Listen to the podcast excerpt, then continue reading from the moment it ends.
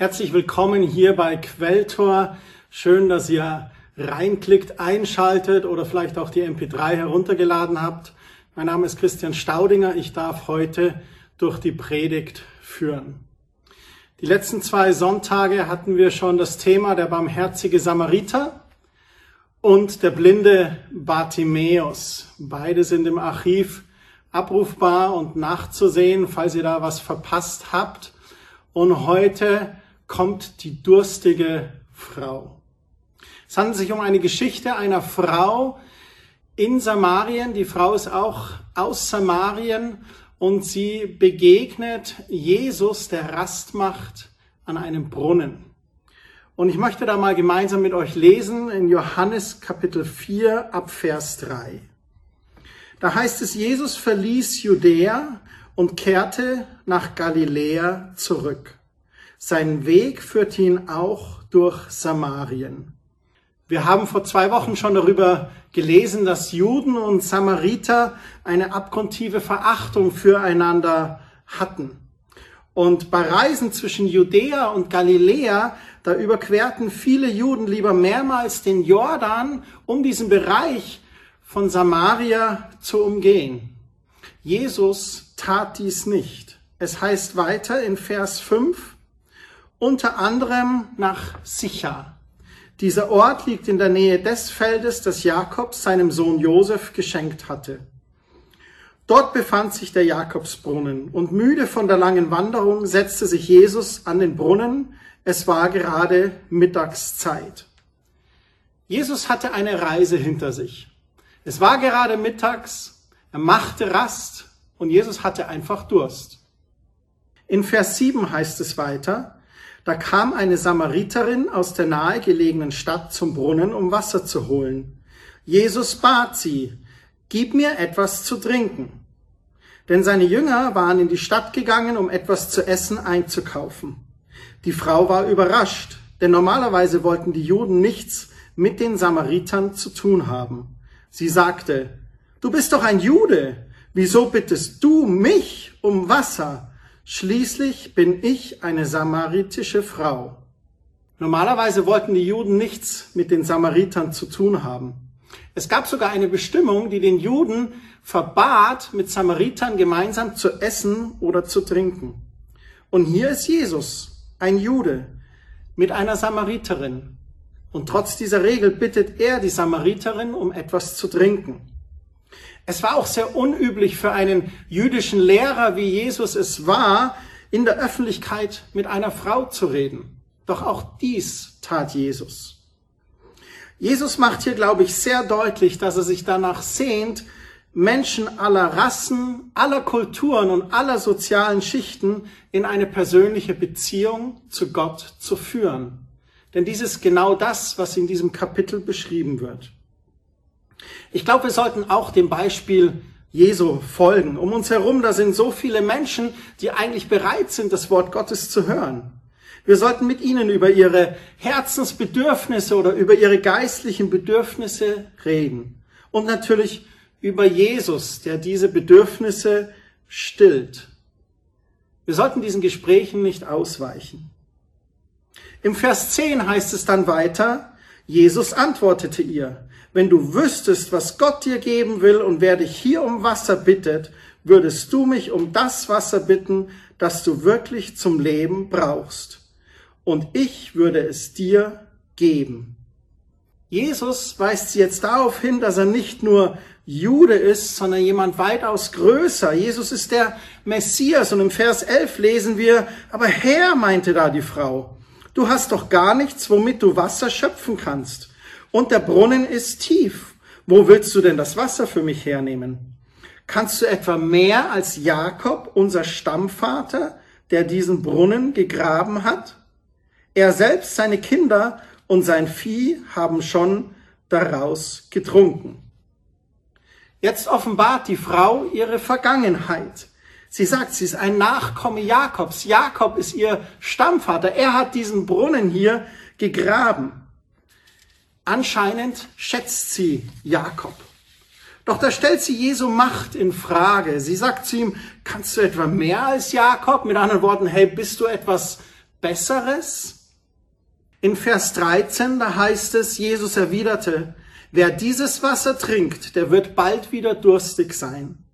Wer aber von dem Wasser trinkt, das ich ihm gebe, der wird nie wieder Durst bekommen.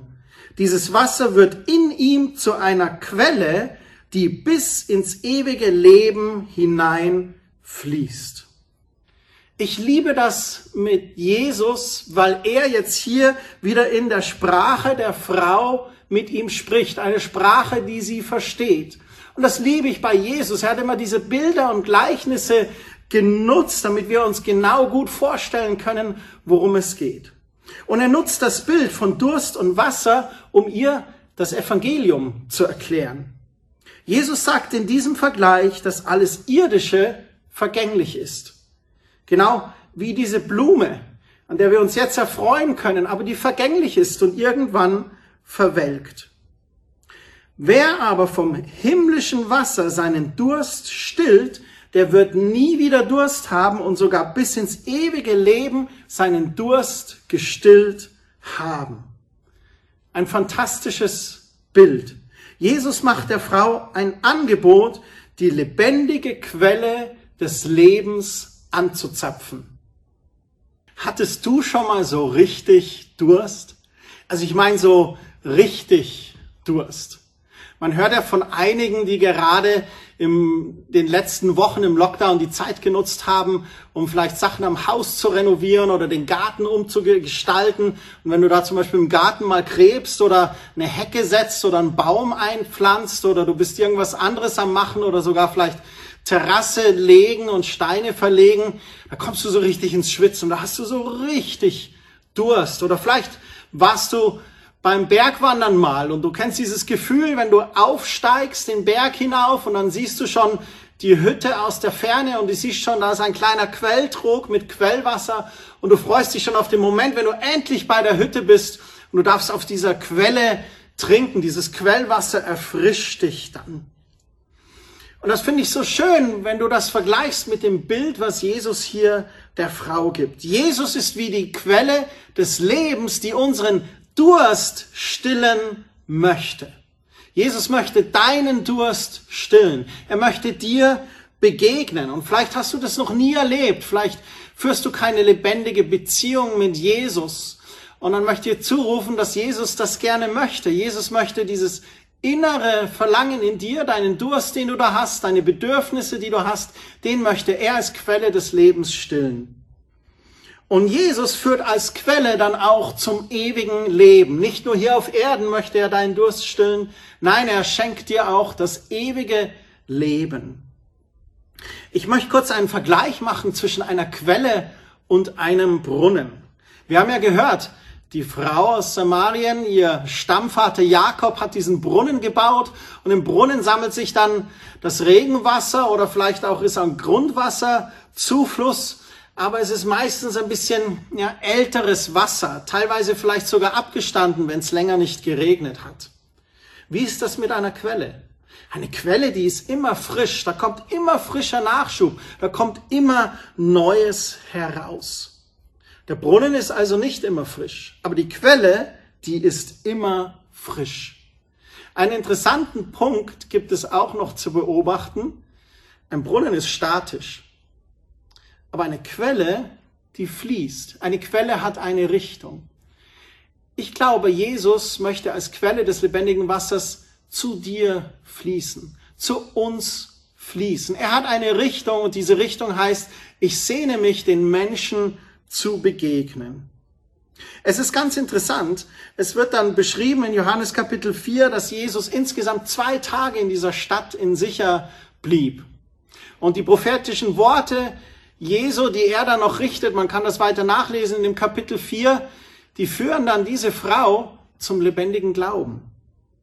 Und dann kommt die Volksmenge, weil die Frau ihnen erzählt und hört Jesus zu und hört der Frau zu. Und in diesen zwei Tagen kommen ganz viele Menschen in dieser Stadt zum Glauben. Das lebenspendende Wasser floss von Jesus ins Volk von Sicher. Ein paar Kapitel weiter in Johannes Kapitel 7, die Verse 37 bis 39, beschreibt Jesus nochmal sich als lebensspendendes Wasser und was passiert, wenn wir von diesem Wasser trinken. Am letzten Tag, dem Höhepunkt des großen Festes, da trat Jesus wieder vor die Menschenmenge und rief laut, wer Durst hat, der soll zu mir kommen und trinken. Wer mir vertraut, mit anderen Worten, wer sich auf mich einlässt, wer seine Hoffnung auf mich setzt, wer mir Glauben schenkt, der wird erfahren, was die Heilige Schrift sagt. Von ihm wird lebenspendendes Wasser ausgehen wie ein starker Strom. Damit meinte er den Heiligen Geist, den alle bekommen würden, die Jesus vertrauen. Den Geist bekamen sie erst, nachdem Jesus in Gottes Herrlichkeit zurückgekehrt war.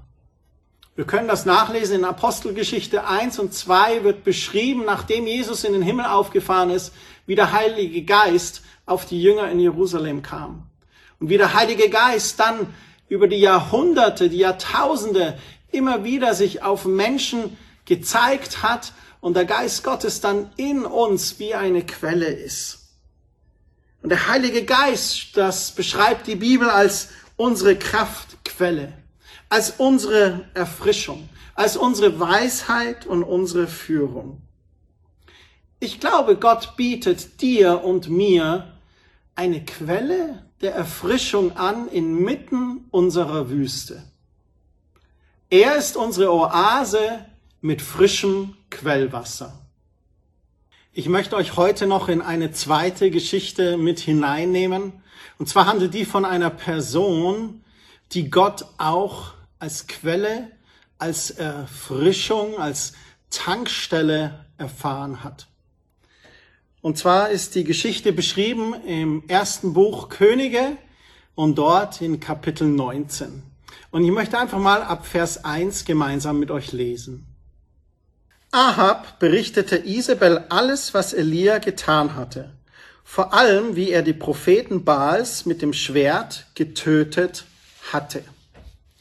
Da schickte Isabel einen Boten zu Elia, der ihm ausrichten sollte.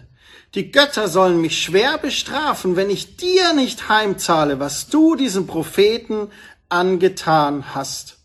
Morgen um diese Zeit bist auch du ein toter Mann, das schwöre ich. Was ist hier passiert?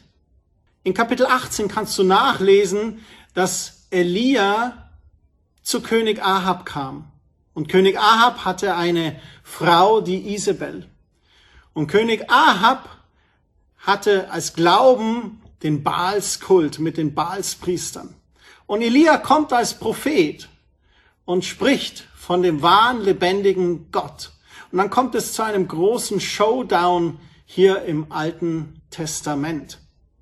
Es werden zwei Altäre aufgebaut und erst machen die Baalspriester ihr Rambazamba und es geht darum, ob der Gott der Baalspriester antwortet und Feuer vom Himmel kommt und das Opfer annimmt. Und es geschieht nichts.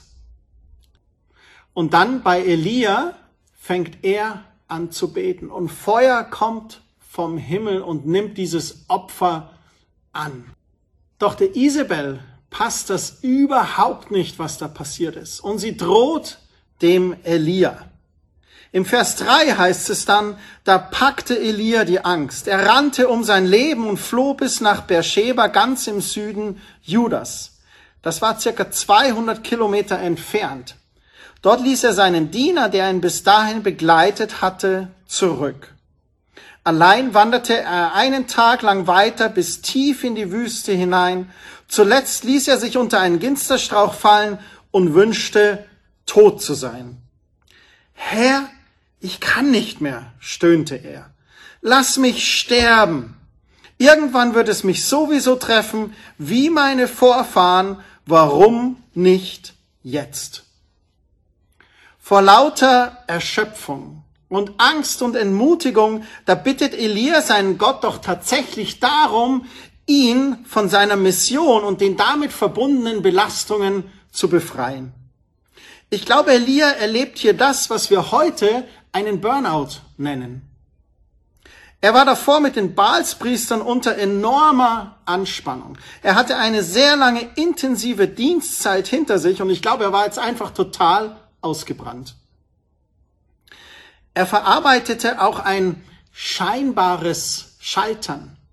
Gott hatte ihm ja geantwortet. Eigentlich war kein Scheitern da, aber warum hatten Ahab und Isabel sich nach diesem übernatürlichen Beweis nicht dem lebendigen Gott zugewandt? Körperliche Erschöpfung und vielleicht auch emotionale Einsamkeit machten ihm zu schaffen. Er sagt dann zu seinem Diener auch, bleib zurück. Ich will jetzt allein sein. Ich, ich, ich pack gerade überhaupt keine Gesellschaft. Er war entmutigt und deprimiert. Und dann diese krasse Aussage, ich würde am liebsten sterben. Was passiert jetzt? Was meint ihr? Wie reagiert Gott in dieser Situation? Wir lesen weiter im Vers 5. Er streckte sich unter dem Ginsterstrauch aus und schlief ein. Plötzlich wurde er wachgerüttelt. Ein Engel stand bei ihm und forderte ihn auf, Elia, steh auf und iss. Als Elia zu Gott sagte, er kann nicht mehr, da kommt keine lange Standpauke von Gott. Schaut, was Gott tat. In Vers 6 heißt es dann weiter, als Elia sich umblickte, da entdeckte er neben seinem Kopf einen Brotfladen, der auf heißen Steinen gebacken war, und einen Krug Wasser. Er aß und trank und legte sich wieder schlafen. Doch der Engel des Herrn kam wieder und rüttelte ihn zum zweiten Mal wach. Steh auf, Elia, und iss, befahl ihm noch einmal, sonst schaffst du den langen Weg nicht, der vor dir liegt. Da stand Elia auf, aß und trank. Die Speise gab ihm so viel Kraft, dass er danach 40 Tage und Nächte hindurchwandern konnte, bis er zum Berg Gottes, dem Horeb, kam. Ist das nicht wunderbar, mit welcher Fürsorge und Liebe Gott hier seine Engel zu Elia schickt? Das ist doch so, als ob Gott sagt, Junge, du musst jetzt erstmal ordentlich schlafen. Und danach musst du erstmal ordentlich essen. Du bist so müde und so enttäuscht. Hier, das habe ich extra für dich gemacht. Iss doch und ruh dich weiter aus. Gott antwortet auf Elias verzweifelten Hilferuf mit liebevoller Fürsorge. Gott schafft für ihn eine Oase. Gott ist fürsorglich, Gott ist gegenwärtig durch den Engel und Gott ist liebevoll. Gott stillt die Bedürfnisse, die Elia genau in diesem Moment hat. Er lässt ihn schlafen und ausruhen. Er versorgt ihn mit Nahrung. Er zeigt seine übernatürliche Macht und dass er zu Elia steht. Später kann man noch nachlesen, dass er Elia einen treuen, ermutigenden Begleiter zur Seite stellt, der ihn unterstützt. Ich glaube, wenn wir mit und für Gott unterwegs sind, dann können wir uns auf Gottes Kraft, auf seine Hilfe, auf seine Unterstützung, auf seine Ermutigung verlassen. Er ist inmitten unserer Wüste bei uns. Sei es wie bei Elia, der am Ende ist und einfach Gott braucht Kraft braucht, Ermutigung braucht, oder sei es wie die durstige Frau am Jakobsbrunnen, die die Quelle des Lebens braucht, die Jesus braucht, die lebendige Beziehung mit Gott und dadurch das ewige Leben bekommt. In Psalm 107, da wird so wunderbar beschrieben, wie Gott in unserer Wüste eine Oase schaffen möchte. Ich lese mal vor ab Vers 35, da heißt es, doch er verwandelt auch dürres Land in einer Oase und lässt mitten in der Steppe Quellen aufbrechen. Hungernde Menschen siedeln sich dort an und gründen Städte. Sie bestellen die Felder, legen Weinberge an und bringen Jahr für Jahr eine reiche Ernte ein. Gott segnet sie mit vielen Kindern und vergrößert ihre Viehherden immer mehr. So ist unser Gott. So ist Jesus in unserem Leben, wenn wir ihm erlauben, die Quelle des Lebens zu sein. Da schafft er eine Oase inmitten unserer Wüste. Und da entsteht dann eine neue Behausung, ein Ort, eine Heimat und Menschen siedeln sich darum an. Und Jahr für Jahr gibt es dann eine reiche Ernte, wenn wir die Felder bestellen, die Weinberge anlegen Und Gott segnet uns auch mit vielen Kindern und vergrößert unsere Viehherden immer mehr. Dieses landwirtschaftliche Bild, was passiert, wenn eine Quelle vorhanden ist, ist ein Bild für unser Leben, was passiert, wenn wir unser Leben der Quelle des Lebens anvertrauen. In Matthäus 11, Vers 28, da sagt Jesus, Kommt alle her zu mir, die ihr euch abmüht und unter eurer Last leidet. Ich werde euch Ruhe geben. Lasst euch von mir in den Dienst nehmen und lernt von mir. Ich meine es gut mit euch und sehe auf niemanden herab. Bei mir findet ihr Ruhe für euer Leben. Mir zu dienen ist keine Bürde für euch. Meine Last ist leicht. Mein erster Aufruf heute an euch ist, geh zur Quelle des lebendigen Wassers und beginn eine lebendige Beziehung mit Jesus. Erfahre, was es bedeutet, deine Sünde ans Kreuz abzulegen und Vergebung zu empfangen. Und empfange ewiges Leben, indem du Jesus als deinen Herrn und Erlöser annimmst. So wie die durstige Frau am Brunnen es tat und viele andere in sicher in diesem Ort an diesen zwei Tagen, die gesagt haben, ja Jesus, ich glaube, was du sagst. Und die sich ihm anvertraut haben, die Gott nachgefolgt sind. Ich glaube, Gott schenkt uns Oasen. Oasen inmitten der Wüstenzeiten, die wir vielleicht erleben oder Asen, wo wir die Quelle des lebendigen Wassers erleben, wenn wir Durststrecken haben in unserem Leben. Aber selbst wenn du sagst, Christian, mir geht's eigentlich gut, ich habe alles, was ich brauche, dann gibt es doch tief innen in dir etwas, und das ist das Bedürfnis, das gestillt werden muss, dass du Jesus als Heiland und als Erlöser, als persönlichen Erretter deiner Seele kennenlernst. Jesus starb am Kreuz für uns, hat sein Blut vergossen zur Vergebung unserer Schuld und damit einen Weg geschaffen zu unserem Vater im Himmel, zu unserem Schöpfer. Die Bibel bezeichnet das als neuen Bund, den er besiegelt hat durch sein kostbares Blut. Und wir dürfen in diesen neuen Bund gehen, indem wir Jesus als Quelle des ewigen Lebens in unser Leben hineinlassen. Aber auch die Oasen, die er dir und mir schenken möchte, die glaube ich, die sind wirklich gut für uns. Und manchmal ist es so die Oase am Morgen, wenn wir auftanken, um in den Tag zu gehen. Manchmal ist es eine Durststrecke unter dem Tag, wo wir vielleicht kurz die Oase Jesus aufsuchen. Es kann aber auch sein, dass es uns ähnlich wie Elia geht, dass wir vielleicht im Burnout sogar sind oder kurz vor einem Burnout stehen. Da ist es wichtig, die Notbremse zu ziehen und vielleicht auch ein paar Tage sich zurückzuziehen, mal auf eine Berghütte oder auch in ein Kloster, um dort ein paar Besinnungstage gemeinsam mit Gott zu verbringen. Und natürlich, wenn man wirklich Burnout-Symptome hat und äh, kurz davor steht oder im Burnout ist, dann ist es natürlich ganz wichtig, sich auch ärztlichen Rat, Hilfe und Unterstützung zu holen.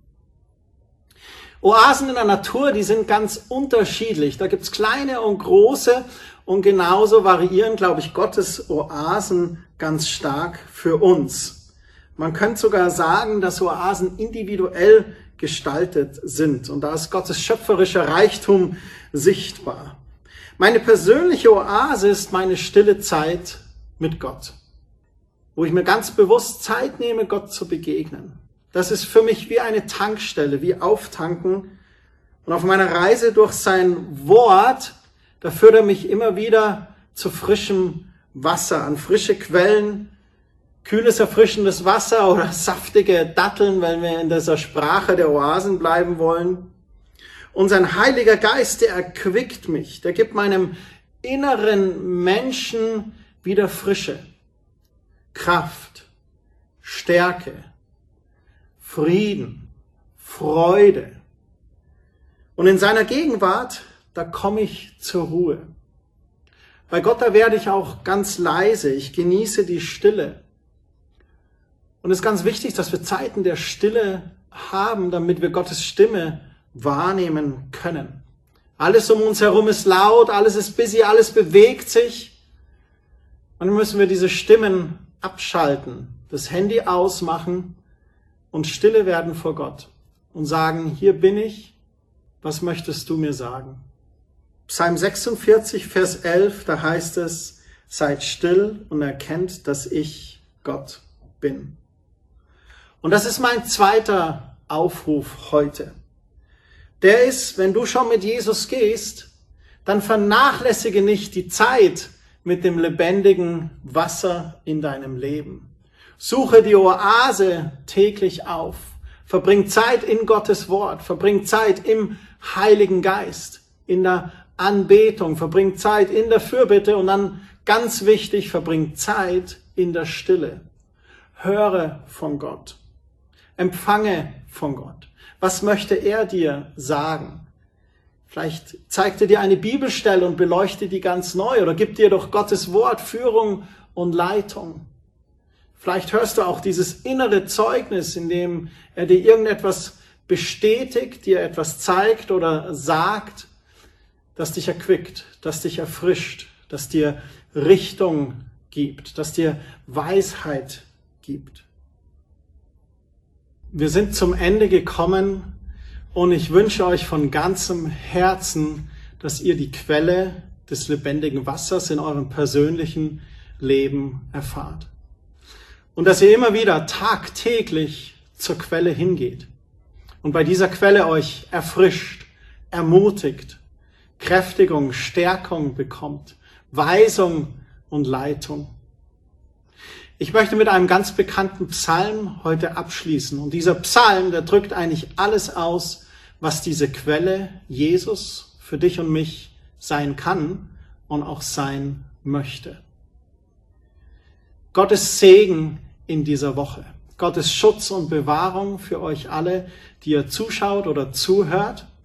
Und danke, dass wir diese Zeit miteinander verbringen durften. Der Herr ist mein Hirte, nichts wird mir fehlen. Er weidet mich auf saftigen Wiesen und führt mich zu frischen Quellen. Er gibt mir neue Kraft. Er leitet mich auf sicheren Wegen um seines Namens willen. Und geht es auch durch dunkle Täler, fürchte ich mich nicht. Denn du, Herr, bist bei mir.